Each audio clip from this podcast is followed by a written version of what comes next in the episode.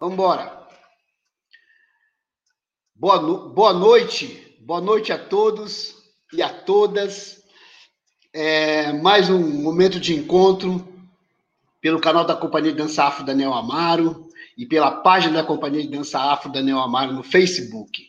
É com uma grande satisfação que retornamos a fazer mais uma live para falar um pouco sobre cultura, sobre dança, sobre música, sobre arqueologia, sobre todos os assuntos que interessam o ser humano. É, a companhia Dançafo Daniel Amaro, como eu sempre falo no início das outras lives, né? É, nós estamos, desde agosto do ano passado, fazendo esse trabalho que é, que é uma coisa muito nova para todos nós, né? Que é tira, transformar o nosso produto presencial num produto virtual.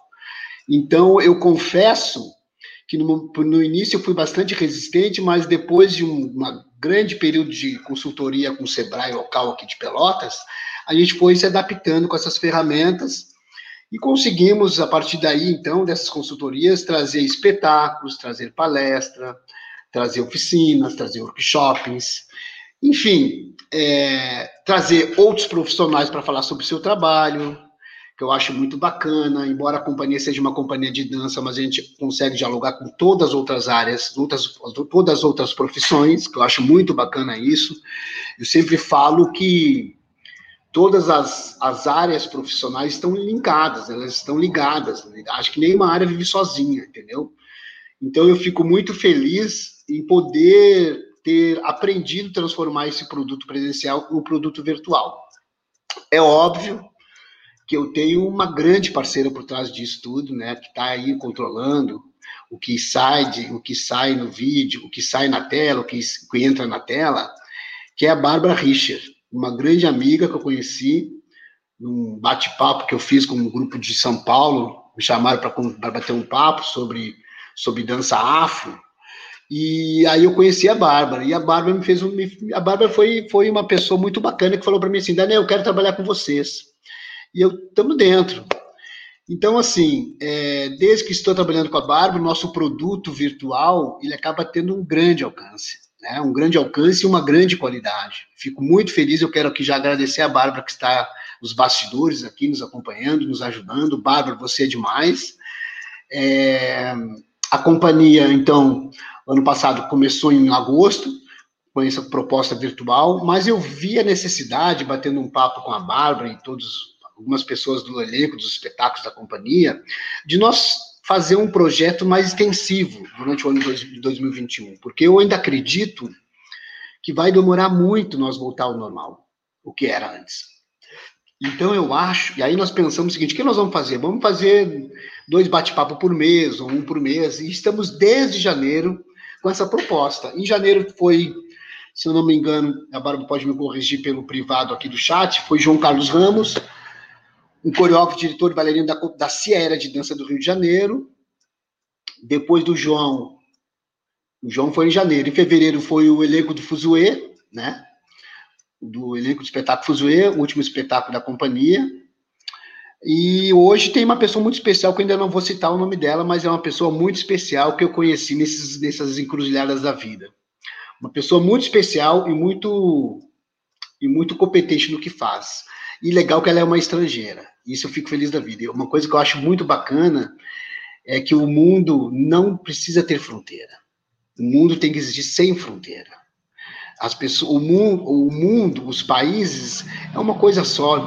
Por mais que cada um tenha a sua sua especificidade, né, os seus costumes, as suas qualidades, mas eu acho que o interessante é você ser, ser, é ser ser humano. E ser ser humano em qualquer lugar do mundo, você é ser humano. Então, eu fico muito bacana em poder também recepcionar os estrangeiros dentro do canal da companhia. É, já convido para as pessoas que estiverem chegando que se inscreva no canal da companhia, né? Para dar um ibope para nós, para ter mais pessoas tendo visualidade, visualizações no nosso canal e na nossa página.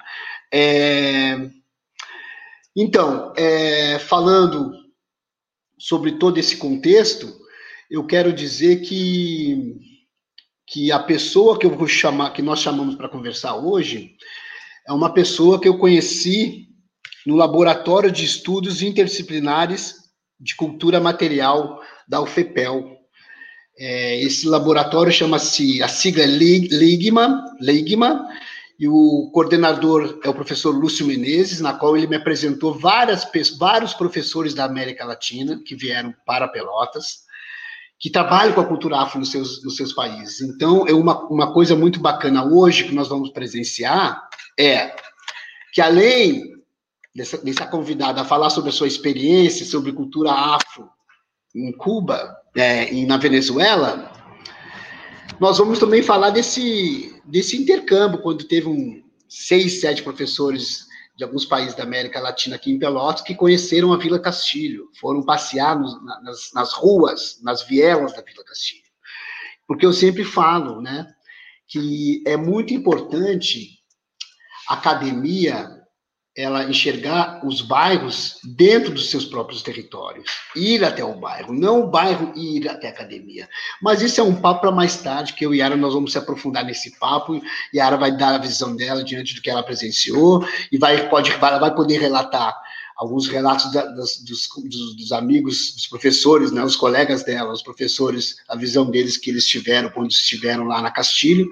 Enfim, é, eu quero aqui, então, pessoal, é, dizer para vocês que hoje, nada mais, nada menos, nós vamos conversar com Yara Altes.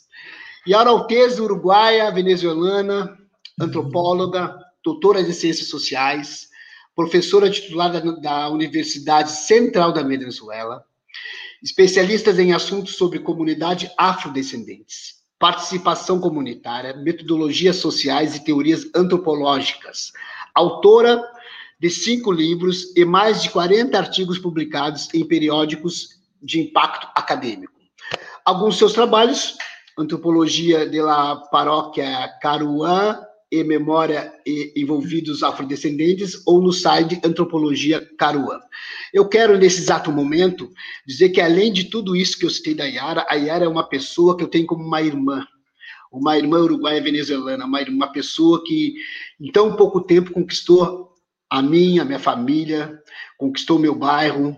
É uma pessoa, eu chego a emocionar, mas é uma pessoa muito carinhosa, muito sensível, muito profissional e dedicada àquilo que faz. Eu gostaria de dar boa noite a Yara. Boa noite, Yara. Seja bem-vinda. Boa noite, Daniel. Muito grata contigo, muito emocionada de estar aqui com vocês. E Feliz, né? Feliz de falar contigo, de falar com teus amigos. Muito grata também com a Bárbara, que estou conhecendo. E então, é, não sei, estou feliz, né? é, grata também por o convite, que é uma nova oportunidade de falar sobre meu trabalho lá na Venezuela que é me, meu segundo país. Eu sou uruguaia, nascida no Montevideo, mas uh, é, é, morei mais de 40 anos lá na Venezuela e lá é, eu é, eu me fiz eu fiz uh, estudos da antropologia e doutoramento.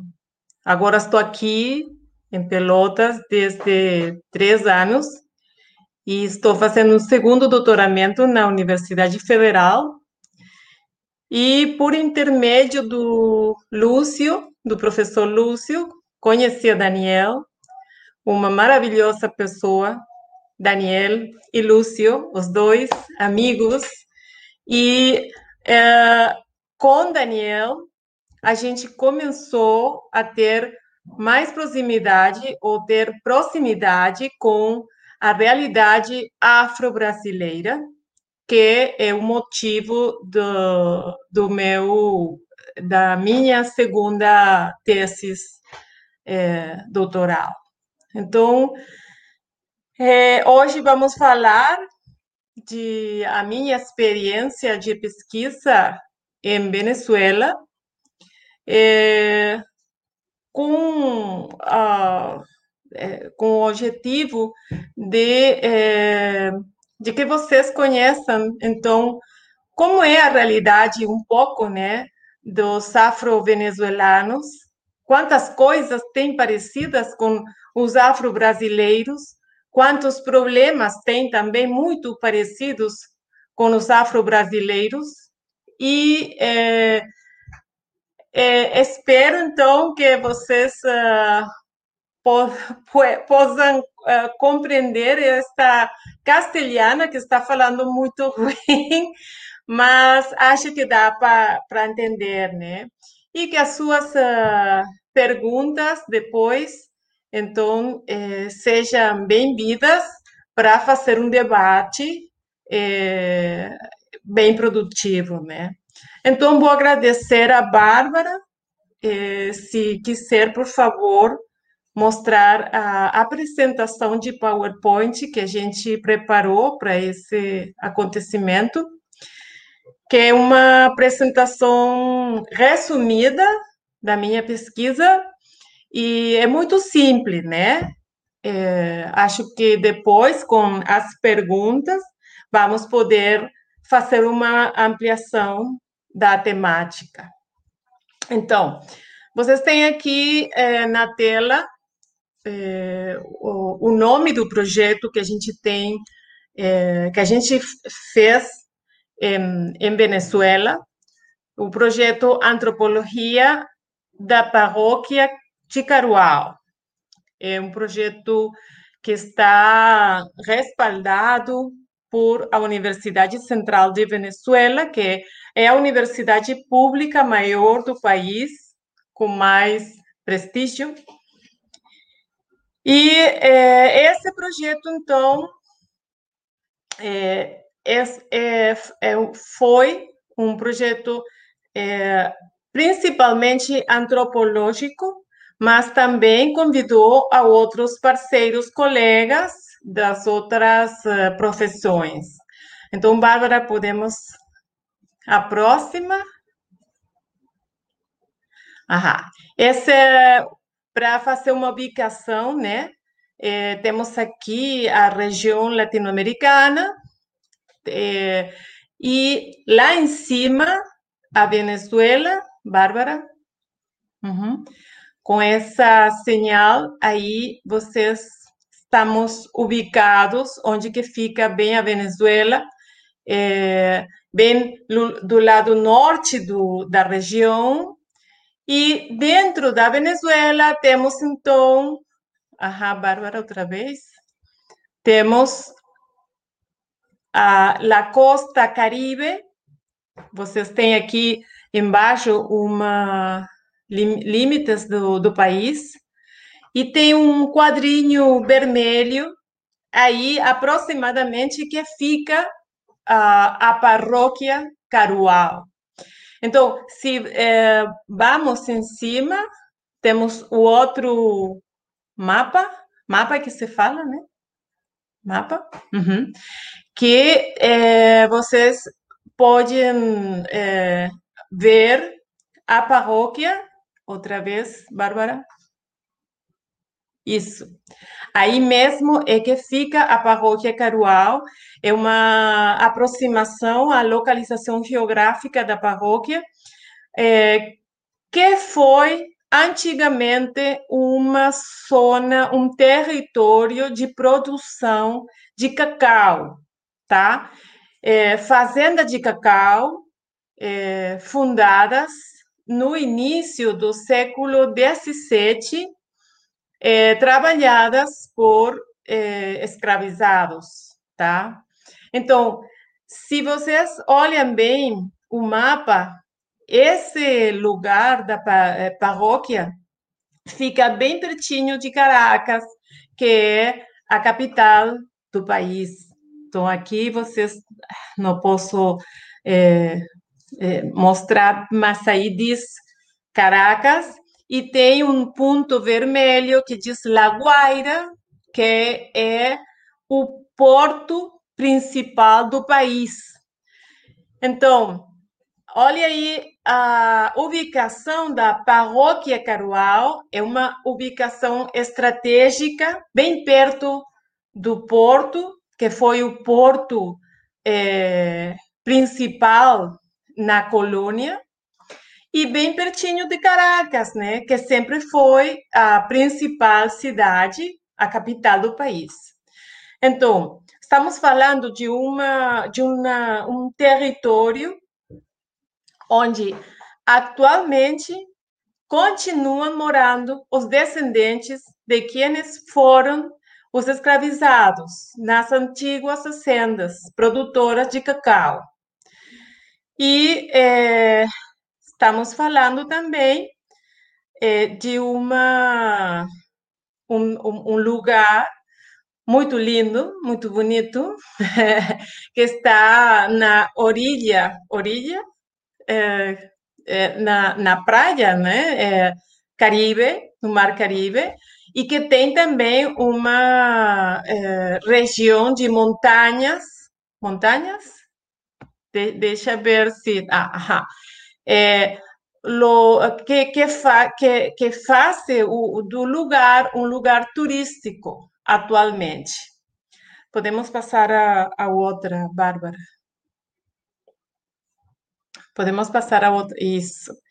Então, é, então como a gente estava falando, esse foi uma, um, um lugar de fazendas de cacau é, trabalhadas por escravizados. Os escravizados é, lá na Venezuela começaram a trazer os escravizados no início do século XVI. Bárbara? Pode. Isso. Aham. No início do século XVI, começaram a, a vir a, o porto é, principal do país, La Guaira, é, barcos negreiros, navios negreiros, e foi no século XVIII quando é, o negócio, a produção de cacau tem o boom, tá? Tem a prosperidade no século XVIII. E já no século XIX, como, como é, estamos falando aqui na lâmina, na, na tela, vocês podem ver que os escravizados, a população parda, ou mulatos, não sei, ou também os negros livres e os negros cimarrons, eles já no ano dos 1810 constituem os 61,3% da população na, eh, lá na Venezuela. Isso está falando que a maioria da população é de origem africana. Essa, essa porcentagem que vocês estão olhando aqui na tela é, se mantém agora a maioria da população no país. Então, podemos falar que é afrodescendente, com distintos tons de pele, tá bem? É, que é, é, se podem olhar nas ruas, no todo o país, mas é, é muito importante então, compreender que Venezuela é um país bem misturado, com uma população afrodescendente que é a maioria. Portanto, é muito importante sua presença histórica, tá bem? Continuamos, Bárbara. Outra vez. Então, aqui temos uma uma mostra de como é a paróquia Carual, tá? A paróquia Carual, que é nosso lugar de pesquisa, como a gente estava falando, é, é, é, é, muito, é muita praia, é uma extensão de 56 quilômetros de praia sobre é, o Mar Caribe. Ah, Bárbara? Outra vez? Isso. É, é portanto, é, já está é, reconhecida como um lugar muito turístico, outra vez, que tem também rios, rios muito atrativos, outra vez. tem montanhas. Outra vez.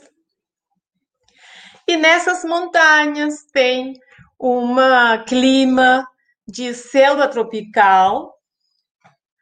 É, tudo isso faz da paróquia Carual um lugar é, semi-rural, um lugar é, que não é, é, desenvolvido como a cidade, é um, um local é, que tem, então, muitos atrativos naturais que gostam muito ah, as pessoas de Caracas para fazer suas férias, né? Aham, continuamos. Então, aqui temos uma mostra de meus amigos da paróquia Carual, é, assim é que são os habitantes, os moradores da paróquia. Eles são é, bem definidamente afrodescendentes. E nossas pesquisas deram como resultados que é, efetivamente a maioria das famílias são descendentes da, uh, de antigos, antigos eh, escravizados, tá? Aham. Continuamos. Eles gostam muito de eh, a música. Sua música é muito eh, tem muitas eh, características africanas ainda. Eles são muito musicais e cantam e dançam também durante todo o ano. Tem muitas festividades e, e tem uma religião que mistura a música de origem africano com as crenças religiosas católicas. Aham, Bárbara. Aqui também vocês podem é, ver é, a parte né, dessas é, manifestações musicais, folclóricas do lugar. Aham, continuamos. Uhum. Continuamos. Também. Isso. Eles, então, é, constituem umas é, pequenas localidades que onde não moram mais de 2 mil pessoas, tá? São populações é, pequenas que quando a gente conheceu, é, compreendi imediatamente que suas histórias ninguém havia é, ninguém tinha interesse em é, publicar e ninguém ia escrito. Então, eram histórias invisíveis, Bárbara? Uhum. E quando a gente é, conheceu eles, é, eu estava é, é, estudando antropologia, eu era, eu fui discente de antropologia. Nesse momento, entrei em contato com eles e é, pronto compreendi a importância de, de, de suas comunidades e tradições. Então, quando já fui professora no ano 1991, comecei o projeto Antropologia da Paróquia Carual, sendo professora da Escola de Antropologia da Universidade Central da Venezuela. Até o ano 2017, a gente é, é, esteve a, ao frente do projeto, tá? Então, é, é, que que é, que, que, que, o que que foi, foi é, que a gente fez aí? Aham, Bárbara. A gente tentou reconstruir as histórias locais dessas comunidades. Essas são seis comunidades que têm uns nomes. É, assim, né? Orma, Oritapo, Toda Sana, La Sabana, Caruau e Chupa. São seis comunidades, então, onde é, muito pequenas, como a gente já falou, onde é, eles moram aí desde o princípios do século XVII. Então, estamos falando de umas uh, uh, lugares muito antigos dentro da República Venezuelana. Estamos falando também de uns lugares onde a história das famílias é, foi continuada, é continuada, tá? Desde o, a, o princípio do século XVII até agora. Então, temos aí um, uma mostra muito importante para a história dos afrodescendentes em Venezuela e eu acho que é para a história dos afrodescendentes na América Latina, né? Tá, podemos continuar?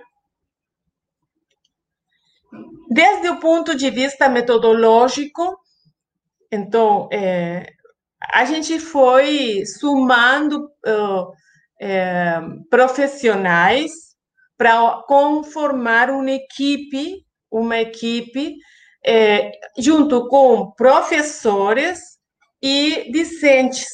Então, nossa equipe trabalhou, em primeiro lugar, com a etnografia, que vocês têm aqui na tela, a etnografia é, é, é, destinada com o, o alvo da etnografia foi a memória oral das pessoas que moram aí. É, a memória, fundamentalmente, dos idosos, né? Vocês têm aí umas imagens de pessoas muito grandes já, tá?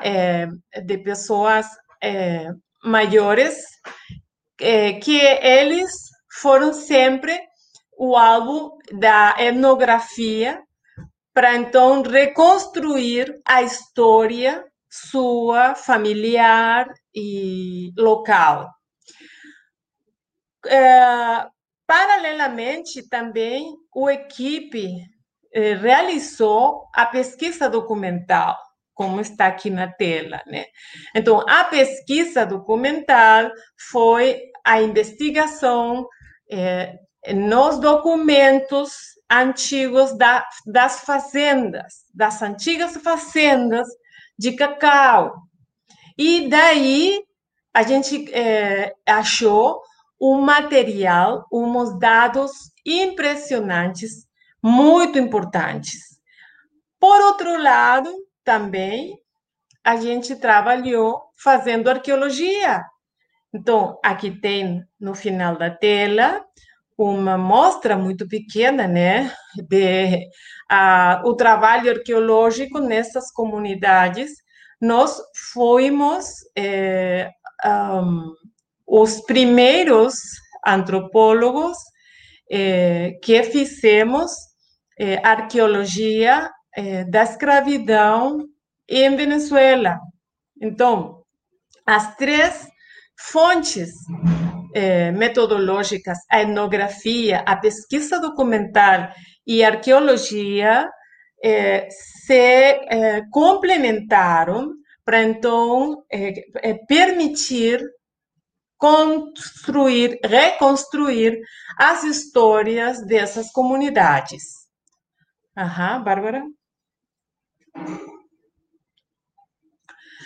Aqui temos uma das uh, nossas discentes, que está falando com uma senhora do lugar. eles é, te, é, tivemos muitos é, grupos de discentes que trabalharam conosco. É, tivemos muitos discentes que fizeram suas dissertação, teses é, dentro do nosso equipe e é, assim a, o projeto é, se é, projetou é, é, por o tempo, tá? E foi famoso dentro da universidade e ainda é, tá? Aham, Bárbara? Qual foi o resultado mais importante da investigação? Foi esse que vamos mostrar agora. Sim. Eles não se lembram do passado da escravidão. Em suas memórias locais e familiares, não perseveram informações do passado colonial. Esse foi e continua sendo o resultado mais importante, tá? É, nesse trabalho metodológico, a gente então compreendeu que a memória oral não lembra. Por enquanto, a pesquisa documental e arqueologia estão falando de outra história, tá bem? Estão falando, estão é, confirmando que efetivamente é, no passado é, foi de escravidão e, e de fazendas é, e de produção de cacau e tudo que isso significa. Mas a memória não está falando disso, tá? A memória não tem registro de lembrança familiar que permita eles falar de suas avós, por exemplo, de seus vovós, é, como é, antigos es, é, escravos, tá? E isso é uma coisa muito importante, porque nesses momentos, e porque já tem anos, né, se falando de a importância dos uh, afrodescendentes, do componente da população que é afrodescendente, e nós encontramos, nos achamos, então, umas uh, uh, comunidades onde não acontece uma, uma memória que reivindique seu próprio passado. Então, então a gente se formulou é, objetivos para ajudar a memória. Nesse sentido, começamos a trabalhar junto com as comunidades. A gente nunca se, eh, se hum, mantuvo eh, lejos, eh, alejada, não sei bem, não, não lembro como é que se fala, longe das pessoas, longe. A gente nunca esteve longe das pessoas. A equipe sempre estuvo junto com a gente, com, com, com as pessoas do local. Então, começamos a fazer um trabalho mais junto ainda. A ah, Bárbara, por favor. Então, incorporamos as comunidades à pesquisa diretamente, trabalhando com a gente. Bárbara, vamos ver, né? Aqui temos o moço um deles é nosso discente e outro é, é o membro da comunidade. Ele está trabalhando juntos, fazendo trabalho arqueológico, né? Aham. Temos aqui também as crianças é, com a curiosidade que o que, estão fazendo? Vamos, venha todos, vamos lá trabalhar todos é, juntos discentes, pesquisadores, crianças, de idosos, todo mundo vem. Aham, Bárbara? Aqui também, né? Estamos fazendo aqui, estamos eh, longe, na montanha, lá em cima. E, e sempre com a companhia do, da, das pessoas Sempre eles conosco, nós com eles. Aham. Sim. E também é, a incorporação da popula população, das comunidades é, na pesquisa inclui que o equipe é, informe, dê informação para as pessoas do, do um, sobre nossos resultados de pesquisa. Então, sempre estamos fazendo é, rodas, bate-papo para falar com eles, sempre estamos fazendo reuniões é, é, onde é, as pessoas que quiser participar, é, que estejam aí para escutar os resultados antes que a academia, tá? Antes que o mundo acadêmico, a gente fala com as comunidades, né? E estamos aqui nessas imagens, estamos tentando mostrar como é que, de alguma maneira, fizemos. É, Bárbara? Aqui também, nossas equipes, tudo aparelho, sempre estamos eh, na troca com eles. Aham, por favor. Isso. Aí também. Aham. Também, nas, eh, sempre estamos fazendo, eh, sempre estamos reunidos com eles. Aham. Isso. Aí tem uma de nossas discentes, isso, trabalhando juntos. Tá bem. Aham.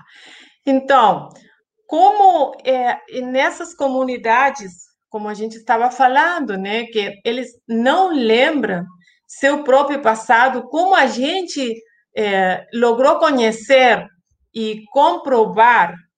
Então, pensamos, é, nossa equipe pensou, vamos deixar uh, alguns produtos é, para que eles, então, ajudar para eles a não esquecer. E, então, a equipe é, deixou a, as seguintes experiências, uh, Bárbara.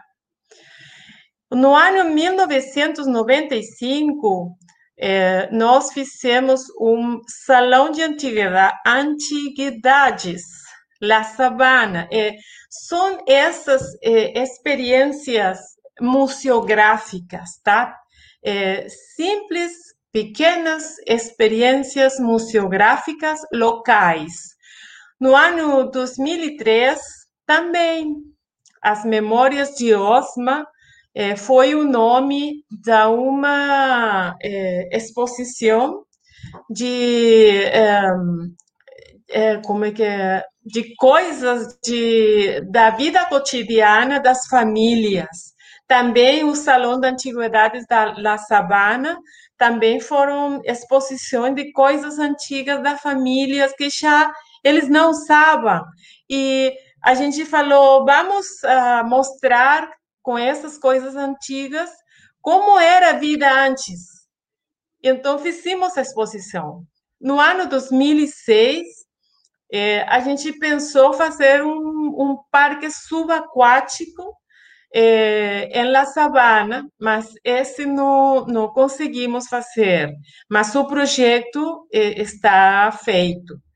E no ano 2014, fizemos Memória Visual de La Sabana, que é uma exposição com as fotografias familiares. Então, as fotografias em, em, branco e preto, que velhas, né, que as pessoas têm guardadas, que já não vêem, vá atrás para cá que que vamos expor, expor para vocês mesmos, tá? Então, fizemos uma exposição na praça pública da La Sabana e vamos ver agora as fotos, tá? Bárbara? Uhum. Essas são as coisas que, que a gente é, mostrou nas exposições, uhum. coisas cotidianas, antigas, né? Que vocês seguramente conhecem aqui também no Brasil. É a cesteria, Aham. E depois a experiência aqui com suas fotos antigas que a gente logrou é, converter em, em não sei como é que se fala em português, mas que se, é, é, é logramos expor para as pessoas na comunidade e deixamos lá, né? Aham, Bárbara. Aqui vocês podem ver uh, a experiência. Foi de noite, foi muito lindo. Então, as pessoas, esses são os vizinhos de La Sabana, eles eh, ficaram muito contentes com suas próprias fotos familiares que a gente escaneou e mandou processar de uma forma até que ficaram eh, certas para ser expostas. Outra mais, Bárbara, acho que é outra. Também. Olha aí, tem crianças. E aqui, Bárbara, esse é um vídeo. Sim, esse próximo vídeo é uma experiência aha, bem curtinho que a gente fez, é, bem, é, de museografia. A gente chegou a fazer um pequeno museu local, tá bem? Para as pessoas ter de alguma forma, sua memória é, na comunidade. Nós achamos que essas foram é, maneiras de agradecer a eles por tantos anos de trabalho e também foram maneiras de é, procurar que a memória não for embora. É, mas isso é bem debatível, né? Podemos falar sobre isso. Então, muito obrigada, é, foi um prazer. E se vocês têm alguma pergunta, a gente está aqui. Obrigada. Muito obrigado, Yara. Ficou bem. Muito, muito, bacana, eu fico muito emocionado porque eu já conheci o seu trabalho, mas eu fico muito emocionado em poder dar oportunidade para outras pessoas conhecerem. Eu acho que o segredo da vida é isso, é nós dar oportunidade para as coisas serem conhecidas e dialogadas.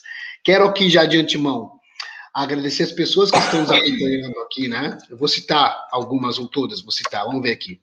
Quero citar, agradecer a Nayane, que está aí presente. Quero agradecer a Takarica Rubestre. Quero agradecer a Ligolande, o grande brother.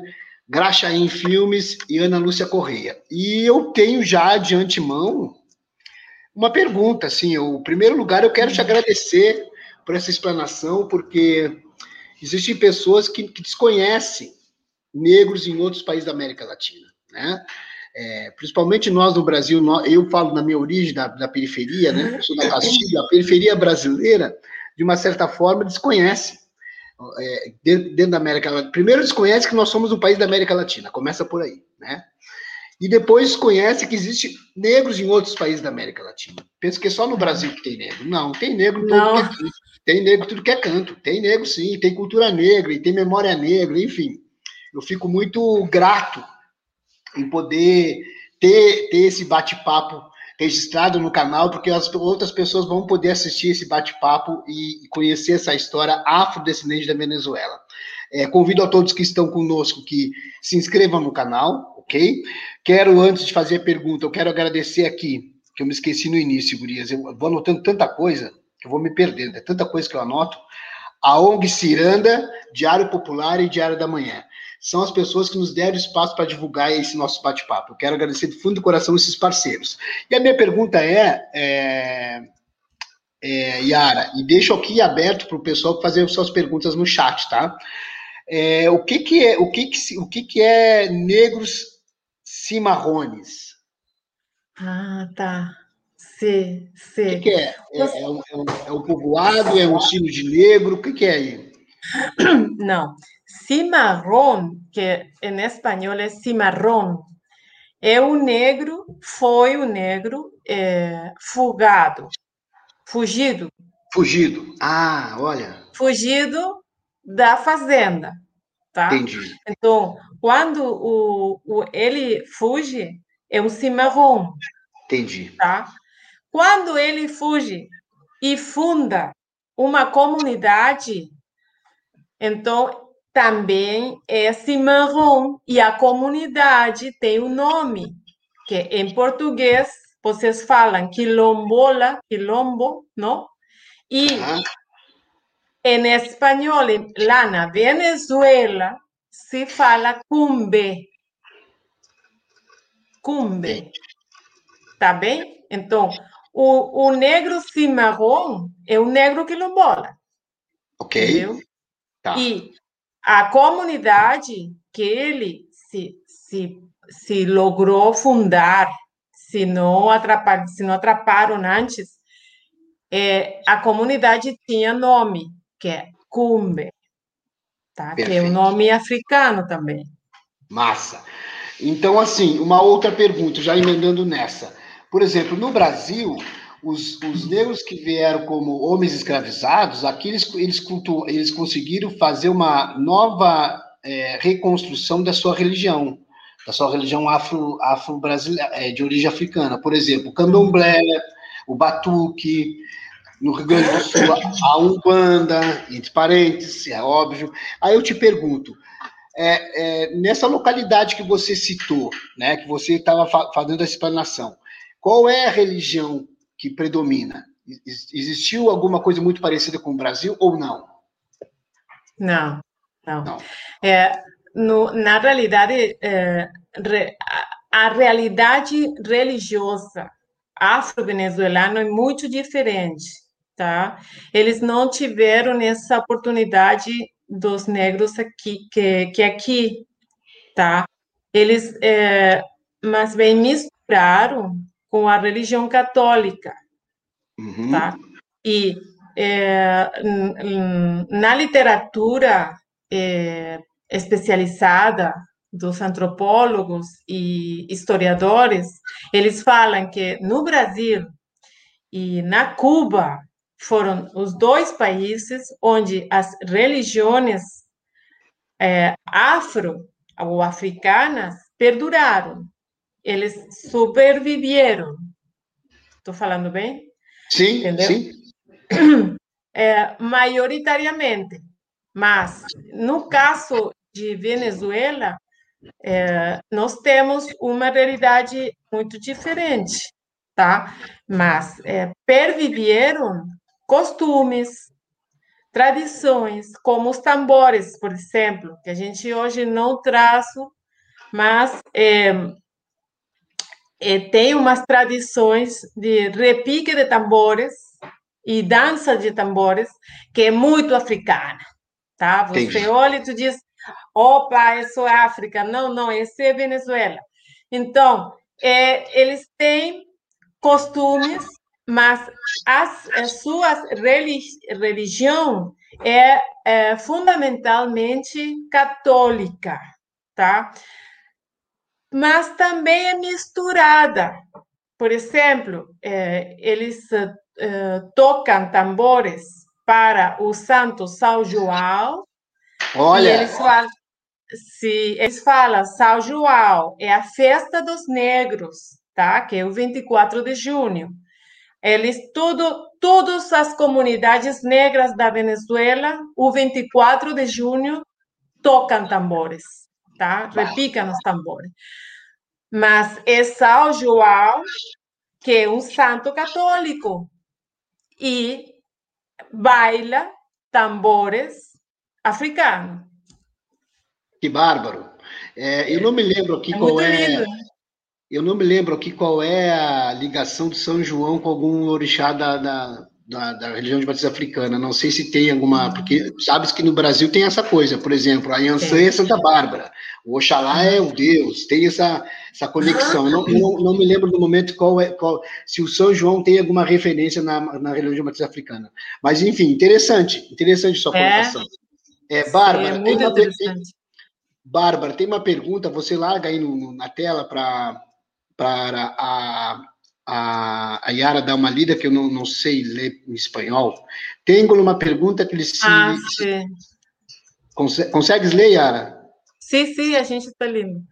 Sim, que similitude, similitudes tem entre cultura afro-pelotense e afro-venezuelana. Similitudes e semelhanças? Semelhanças, sim. Ok. Parecido, ah. sim. É, bom, é, tem poucas, porque vamos ver, quando a gente foi para a Castilho, a Vila Castilho, contigo, né? Sim. É, eu vi muitas coisas é, parecidas, porque, claro, a população negra sempre é pobre, né? Então, é, sempre está morando nas margens, a população negra sempre tem os trabalhos piores, e eu pensei, tem muitas coisas semelhantes, mas tem coisas, por exemplo, que é, eu vi em Castilho que não é, vi lá na Venezuela, como, por exemplo, a religião, né? Quando é, eu eu vi, eu, eu teve a oportunidade de ver o terreiros, é, eu vi coisas que em Venezuela não acontecem, são próprias daqui, tá? Entendi. Quando a gente foi para o centro de Pelotas e comecei a fazer umas entrevistas, a uma mostra da população preta que sempre está aí, né, nas ruas, está trabalhando, está passando, está fazendo coisas. Então a gente por uns meses é, é, fez uma entrevista e aí achei que muitas pessoas pretas de Pelotas também não lembram do passado da escravatura, da escravidão entendeu? Então aí é, eu compreendi que temos coisas comuns. e que, o esquecimento do passado.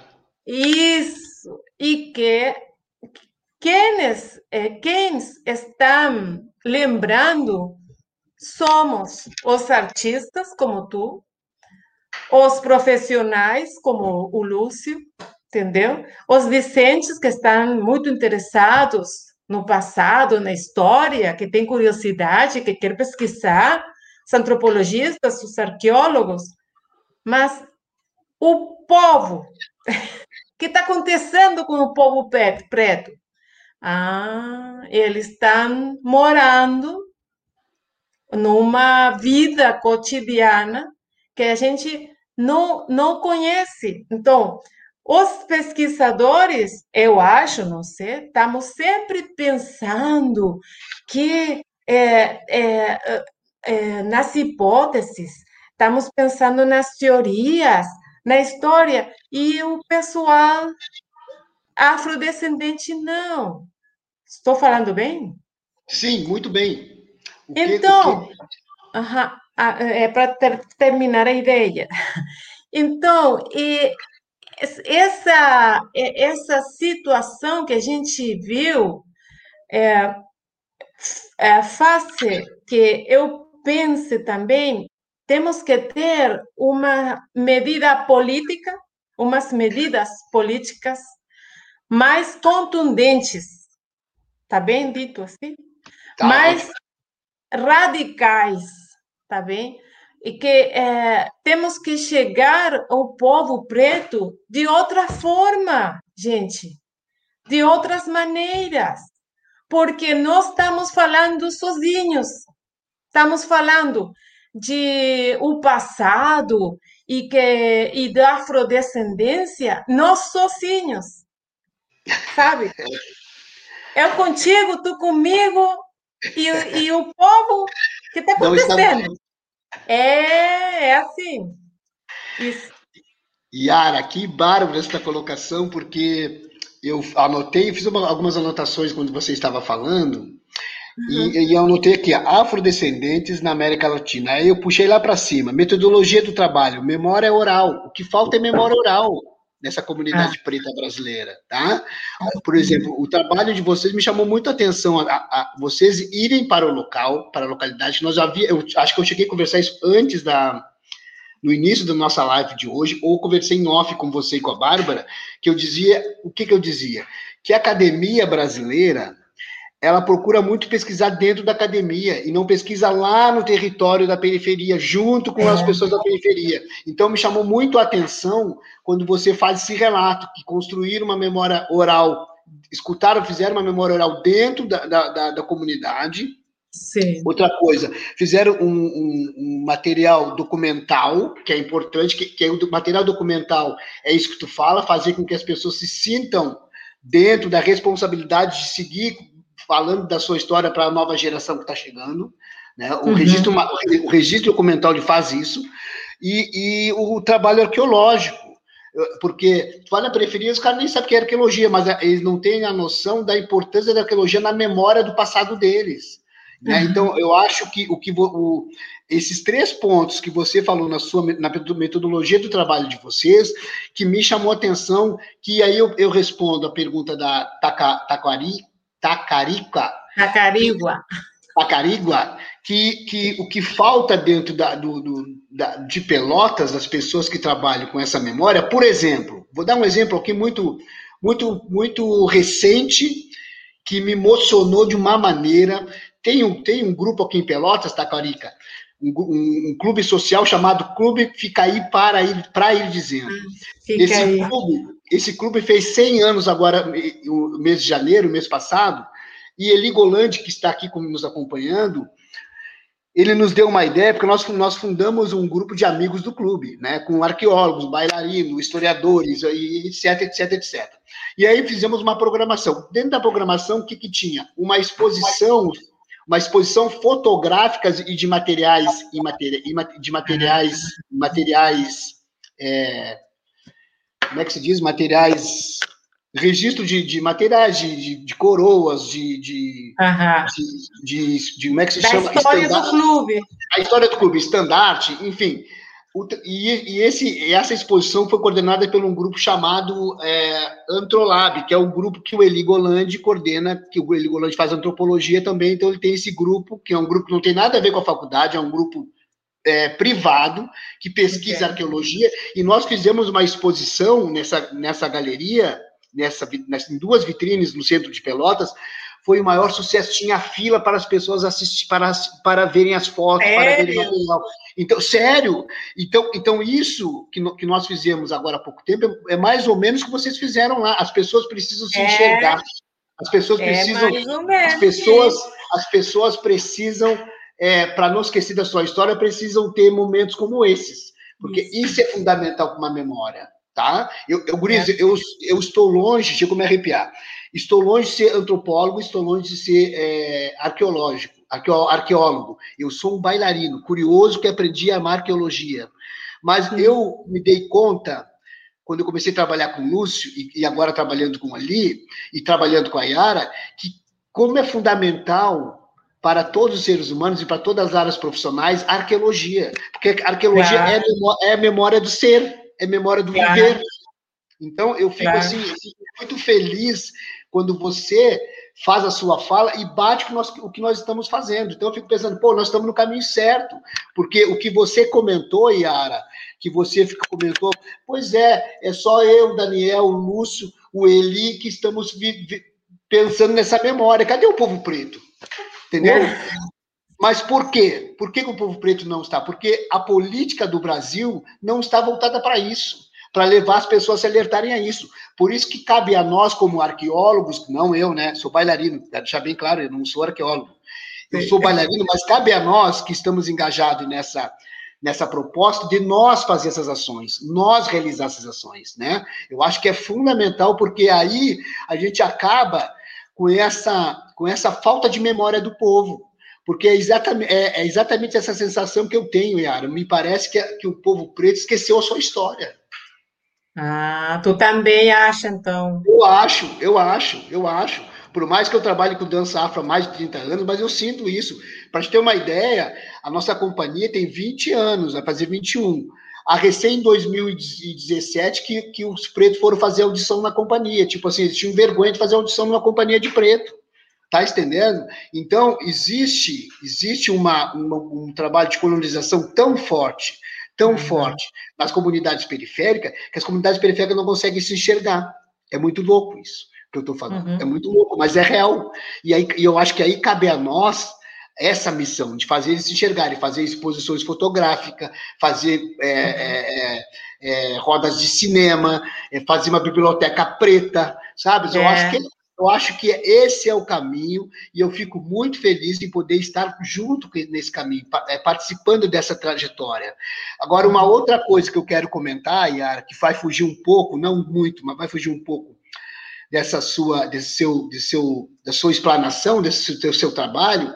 É comentar como foi rico para mim, como um negro latino-americano no Brasil, como foi rico a, a, a, ida de você, e aí eu quero que você cite os profissionais que estiveram na Vila Castilho, naquela nossa visita. Gostaria que você fizesse um relato, porque eu vou dizer para as pessoas que estão nos assistindo aqui, nós, eu consegui fazer, conseguimos fazer algo inédito na Castilho, junto com o Leigman e junto com outros profissionais, mas principalmente que o Leigman, que foi o Leigman que costurou esse, esse, essas pessoas para se unirem, levamos cinco ou seis ou cinco profissionais, professores acadêmicos de universidades da, da América Latina, não me lembro os países, mas a Yara pode falar que, quais, quais eram os países, levamos para dentro da Castilhos e passamos nove horas dentro da Castilho, caminhando, conversando com o uhum. povo, mais ou menos muito semelhante ao que vocês fizeram lá na, na, na paróquia. É, como é que é o nome da paróquia? Carual. Não fizemos, Carual. Não fizemos documentários, mas nós caminhamos pelo bairro, todas, todas as ruas, porque a Castilha é um bairro pequeno. Então nós caminhamos, entramos no beco da Castilha, onde tem muitos catadores de lixo, sentimos o cheiro do lixo, que isso é uma coisa muito louca. Às vezes tem pessoas que vivem num, eu falo no mar de rosas, porque as pessoas, tem gente morando na rua, pessoal. Quem mora na rua sabe a dor de morar na rua. Né? E nós temos um teto, temos água quente, sabe? temos um banho quente, temos uma claro. comida quente. Agora, quem, quem vive à margem da sociedade, quem vive numa situação precária, a gente nem imagina o que é viver numa situação precária. Então, eu quero que tu relate, Yara, que está quase terminando o nosso tempo, mas não temos pressa também, estou muito feliz aqui conversando contigo e deixando, deixando bem claro a nossa proposta. Eu quero que tu me comente quem eram os profissionais que foram na Castilho, qual eram os países e qual foi o teu, qual é o teu relato diante daquele, daquelas nove horas que passamos dentro da Castilho.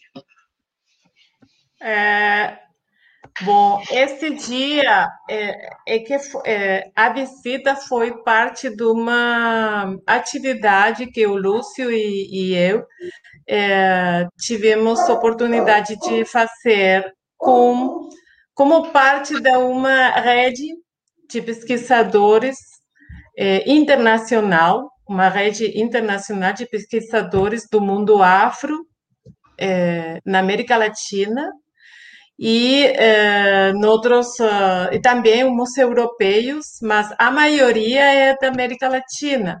Então nessa semana eh, recebemos a Eva Lamborghini da Universidade de Buenos Aires, a UBA, e a Cláudia Mosquera da Universidade Nacional de Colômbia.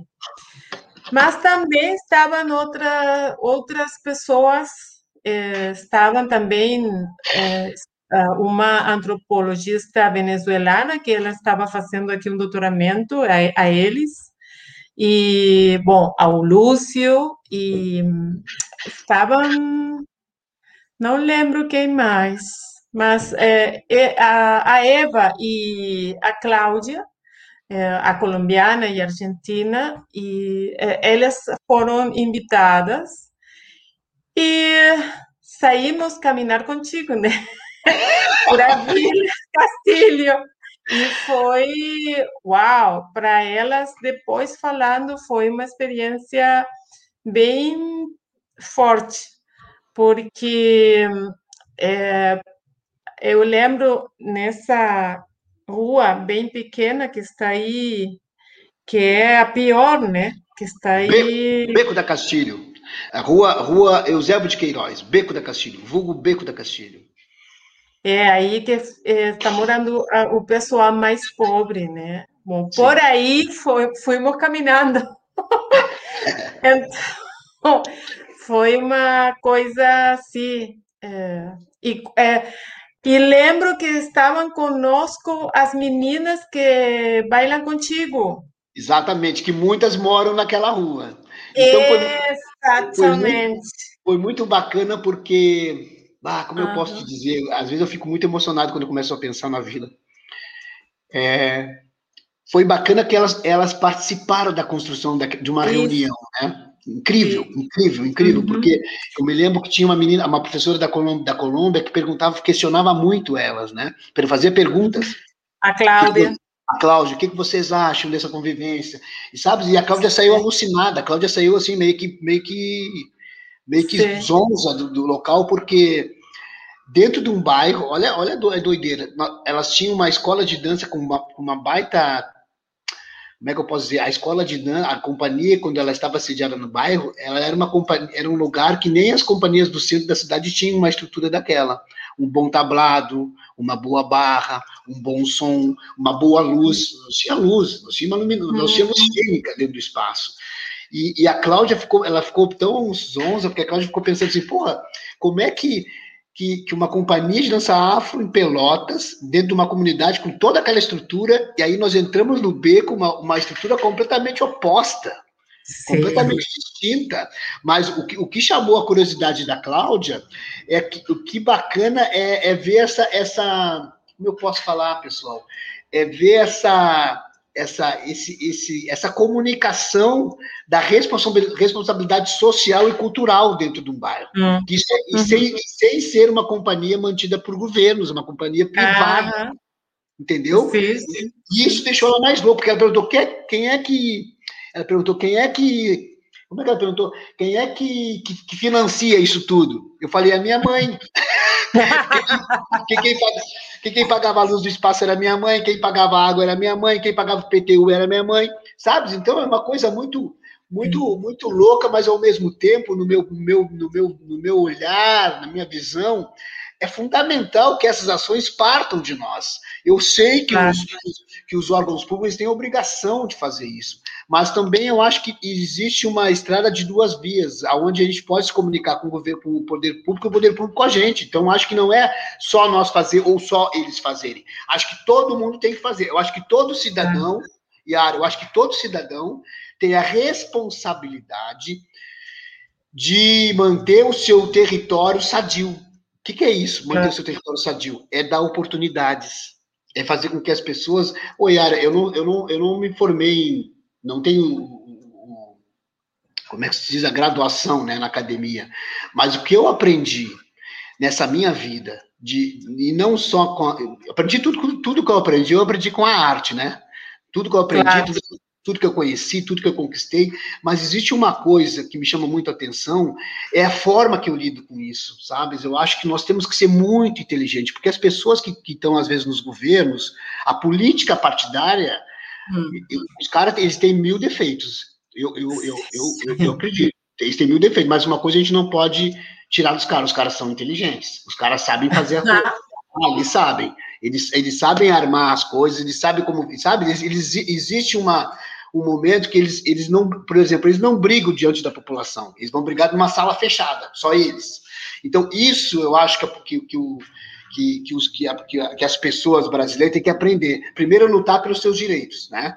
Porque nós somos um país, um, uma população de um país de muito, somos, muito acomodados. A gente sempre quer esperar que a coisa caia na nossa mão. Não pode, velho.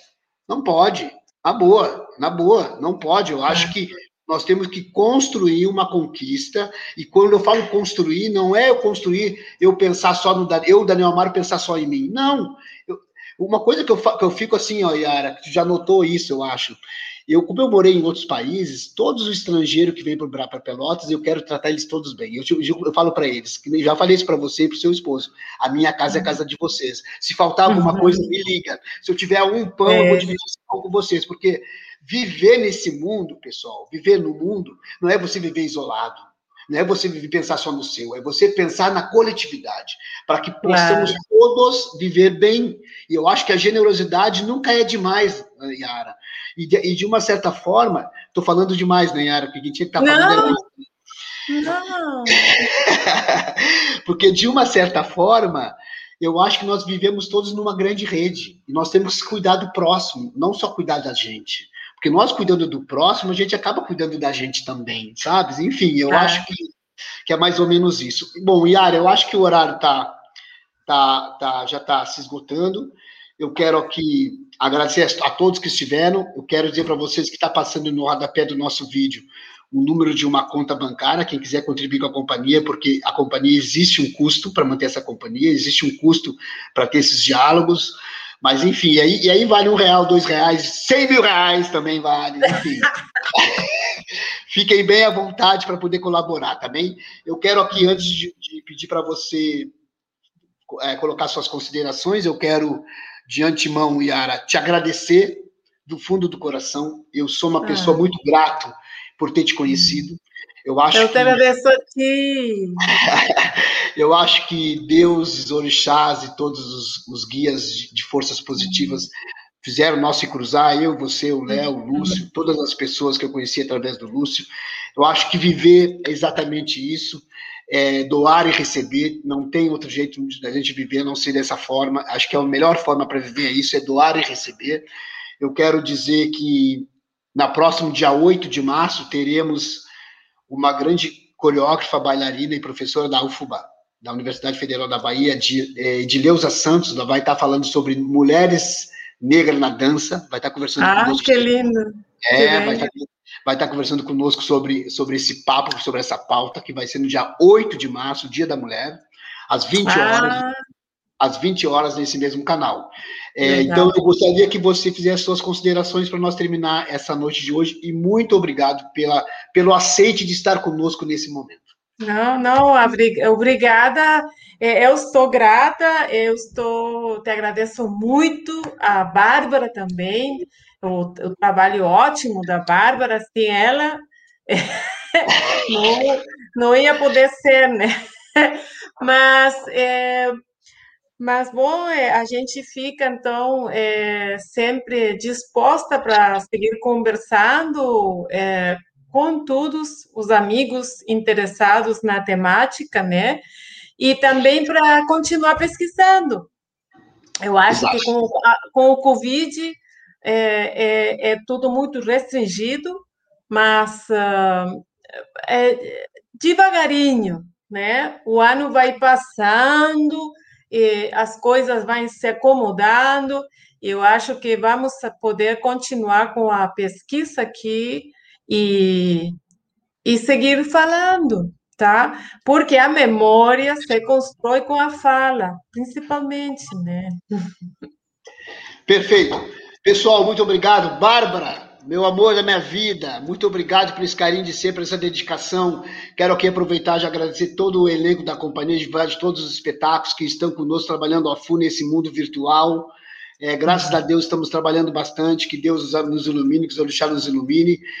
E quero mandar um beijo para Carol Portela, que é nossa produtora local aqui em Pelotas, e a Jane, que trabalha junto com ela. São duas meninas que produzem a companhia aqui em Pelotas.